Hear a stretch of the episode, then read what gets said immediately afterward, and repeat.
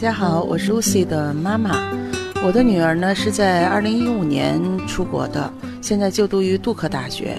嗯，在大二的时候选择的专业，选的是数学和统计双专业就读。呃，整个的升学历程应该来说，呃，还是比较辛苦的。所以呢，现在想来跟大家分享一下，我觉得可能我当年存在的一些困惑，也是现在目前家长有些想问的一些问题，跟大家分享一下我走过的这些路吧。孩子从一开始来讲，因为是女孩嘛，呃，作为他父亲是。不太同意他出国的，因为他的成绩也非常好，在国内的这个一一流大学就读是没有问题的。我们是本来想让他在国内一直就读，觉得虽然现在没有出国的一些想法，但是呢，初三一毕业就开始学习这个呃 SAT。因为当年的时候，就是说，呃，无论是实验中学，还是四中，还是人大附中，这些学校，就是对于中国高考，呃，英语这一块儿，对于很优秀的孩子，都是建议学 SAT 的。这样他就是说能够有一个很好的成绩，你的高考英语基本上就是说，呃，肯定是高分，都不用去去有其他的想法。当时也是说做两，就是说应该有一种。两手准备的感觉，孩子并没有一个很明确的想法，出还是不出。呃，但是呢，我们是从一开始就开始学 SAT 了。这样的话呢，呃，一直到高一结束的暑期，送孩子去了一趟美国的，去读了一个暑期学校，能有四十五天左右。这个四十五天其实对他的影响是蛮大的。呃，这个是不是说游学？是正式的，就是跟着所有的这些大学生一起上课。呃，也会有世界各地的，香港啊哪儿的都有。华人不多，应该就两个吧。然后他们去学了一个暑假以后。回来，他感觉他可能更喜欢美国的一个教育，但是也没有最后决定就一定要出去。他是说，那我可能研究生时候才出去。嗯，到了高二的下学期开始，他觉得就是因为我们是在北京市一流的一一个高中在读，这样的话，他周边的同学非常优秀的同学都在申请出国，他才思考了能有两三天吧。呃，然后我们做了一些利弊分析，感觉本科如果就去到美国就读的话，他可能在申研的时候呢，就会比你在国内读本科到国外再申研，这个感觉应该有一定的优势。既然我最终的。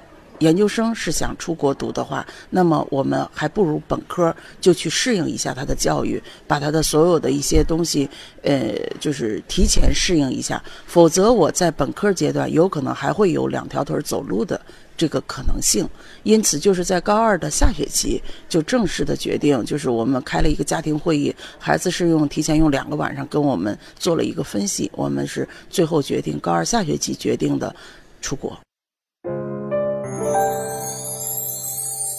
我一开始也觉得我的女儿不适合，因为我自己的，嗯，属于比较能干的，可以说孩子从小到大，呃，方方面面，无论寻找课外班啊，各个方面，典型的包办家长，就是优秀的孩子，很多家长都是包办出来的。我就是觉得这个孩子要是出去，呃，他的生活怎么办？他哪会做这个？他哪会做那个？一系列的担心，嗯，就是跟他爸爸越想越觉得这个孩子放出去很紧张，觉得我们根本就觉得帮不了他任何东西，自己家长家长心里有一个很无助的感觉。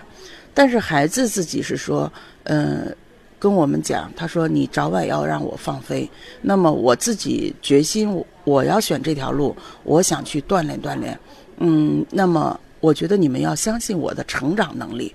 呃，既然孩子是这样说，因为我们家里属于比较民主的，呃，相对来讲就是说，只要是每个人的意见，只要家庭会议决定了，都会尊重他的这个选择。所以呢，就是，嗯，最后还是决定同意孩子的这个想法。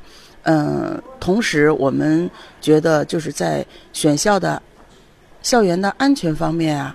包括他的同学可能有一些意向性的，都有可能大家比较到时候会有一些朋友啊，就是同学啊，同时会升这个学校。就这方面，我们就是稍微做了一些考虑，让他自己去适应吧。因为家长永远不可能替他永远就是每一步都趟好路再让孩子走，这个可能性是没有的。现在孩子已经到了。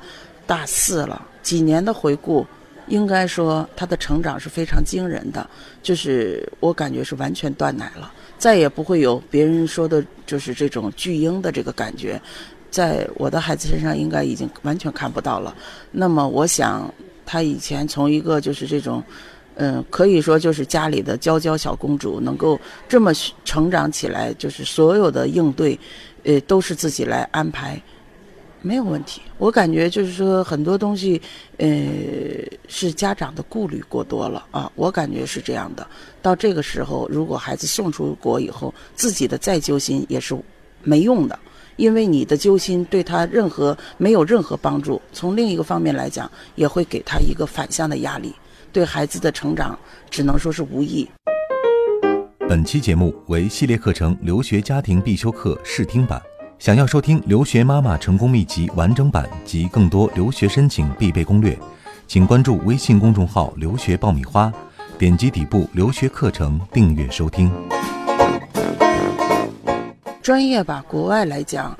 嗯，他并不一定要求你马上选本科的时候就一定要申这个专业，就是确定好你的专业。但是你有你要有一个主打专业，你总要应该有一个嗯比较你就是说擅长的专业作为你主申。你主申了以后，但是你进去不一定读这个专业。我的女儿当年主申的是数物理专业，为什么呢？因为她在。北京市这顶尖学校里头，数学嘛，大部分各种联赛，奥林匹克，包括嗯全国的这些数学联赛，都是男孩子打的多一些。所以到中学以后，我一进到初中，我们就转向物理。很多女孩子，我身边的优秀的在竞赛一班、二班的这种女孩子，都是选的物理和化学作为一个主专业，甚至于生物。那么这个呢，可能就是说避开了，呃，就是女孩子的一个劣势吧，就相对。真的是女孩子学数学可能不如男孩子那么 那么那个，就是说有天分。然后呢，他确实也是在物理上就是一直就是各种奖项。嗯，无论是北京市的还是全国的，都会有一些各种奖项。他个人的兴趣也对物理，他觉得是物理把这个整个的科学知识和生活能够完全连接连接起来。我的主申的时候是做的是物理专业，就是说那个整体的都是以物理主打的。嗯，但是我们进到学校以后，因为大一是不选专业的，就是你可以平行的，就是正常的读。后面呢，他发觉。嗯，在这个一年当中，一年到一年半吧，发觉他其实还是对数学蛮有兴趣的。他感觉还是数学，而且数学是一个完全的基础学科。以后无论是从嗯往这种金融啊、统计呀，呃，就一系列吧，计算机呀，他都是需要数学的这个专业。那么他最后选的是呃数学和统计双专业。在国内基本上。据我所知，就是反正北京市的一流学校出去的孩子，基本上读的都是双专业，因为单专业可以说三年就能读完。他已经有同学就是只读了一个计算机专业，现在已经去 Facebook 工作了。嗯，就是说，就是比较优秀的孩子对自己要求会比较高，他们基本上都是选的一个双专业就读。嗯，我感觉家长这个时候，你主要帮孩子按照他的兴趣要选出一个，呃，他感兴趣的专业。然后呢，以这个为做主申。当然，如果有一些奖项的辅助最好。这个是为什么呢？因为就是可能谈的就跟后面的文书有一定的关系。我身边当时升学的时候，有些家长是包办的。嗯，当然我的外语程度一般。就是说能有些读懂，但是不足以说帮孩子去写一些东西。但是我身边很多优秀的家长，专门就是做外贸，做什么高校的这些那个，他都不相信机构的老师，他是自己带孩子写了一个文书。然后其实这个是非常无益的，因为不管你的孩子程度怎么样，一定要让他自己来起草一下这个文书，因为这个文书。他是要展示一个真实的他的自己，他内心的一些让他感动的东西，其实也既然让他能够感动，也是能够打动别人的东西。这个东西是你没有经历过，也不可能替代的。那么呢，我感觉选择他的一个感兴趣的专业，再来去选择这样的小事例来写文书，对他肯定会有一个帮助。如果是说，是你愣压给他的一个专业，或者是说你以后就读这个专业吧，金融吧什么，然后让他来，他对这个没有概念，然后呢，他写出的东西不能打动人，那么我认为你可能对生效是没有帮助的，有可能还会起一些反作用。那那可能在那个呃。人家看到你的文书的时候，没有觉得打动我或者抓住我的眼球，他可能就把你的文书就放到一边，你可能就会失去一个很好的学校录取你的这样一个机会。所以我感觉就是说，专业选取这块呢，要以孩子的兴趣为主，不是说你以后一定要读这个专业，这个是完全两个概念，嗯，可以分开。嗯，我感觉学校的 GPA 真的是很重要。嗯，当然就是如果是几所名校的 GPA，就咱们北京市的几所名校 GPA，国外的高校是蛮认的。因为这个，我前后升学的时候，可以说也是用了花了一些心思。嗯，不光是跟机构聊，也跟很多就是相关的这些聊。国内的 GPA 有北京市的有有，起码是像人大附四中和实验这几所。知名学校的 GPA，他们是绝对不怀疑你的真实程度，但是有一些他们会有一点去质疑你孩子的 GPA 的真实度。但是我是觉得，别人的质疑归别人的质疑，不管怎么样，就是你的 GPA 要保持一个好的一个成绩，这个比较重要。那么就需要，如果有一些孩子就铁定要出国，就进到国际班，这个 GPA 我感觉。不用担心，基本上学校也不太会卡你。每个学校都希望就是为自己的孩子趟更多的路，但是还会有一些家长是因为就像我当年一样，是纠结在我是出还是不出，我并没有在一个国际班，那么我在的是一个普通班。嗯，就是就是正常班、高考班应该讲，我在高考班里头，那么我这个 GPA，呃，我来如何保持？我又要学着课内的这些功课，我又要就是说把我的 SAT 呀这些全都要搞好，那么就会比较有难度。我的感觉是这样，也可能因为我们一直跑的比较靠前。提前学，看你的孩子属于哪个阶段了。如果你刚刚是，呃，那个初中毕业，那么你就直接就现在就可以开始介入一些高一的课程，你不用担心说，很多家长跟我说说，哎呀，是不是我的孩子提前学了，到时候听课就。不爱听了或者怎么样，不是这样的。其实很多家长都在自己在提前学，他提前学了以后，他会赢得时间，在学校的时候就把学校的功课应付完了，然后呢，回到家里头，其实他是完成一部分作业，比如留出一个多小时还要弄功课，然后其余的他就可以来准备出国的一些东西。当然这样会比较纠结，孩子也会比较辛苦，对孩子的整体效率和自我约束能力要求会比较高。这个就要因孩子而定。我觉得，当然，我建议还是及早家长确定一下你的孩子到底要出国还是要读书，这样孩子相对压力会小很多。不是每一个孩子都能够这样双条腿走路，最后双赢的这种也有，但是相对来讲，嗯，孩子是真的很辛苦。我觉得可以家里头提前做一下讨论。那如果直接决定就是出国，我就直接走国际班的这个套路，GPA 这块儿我觉得就一定有保证，学校会给你一个保证。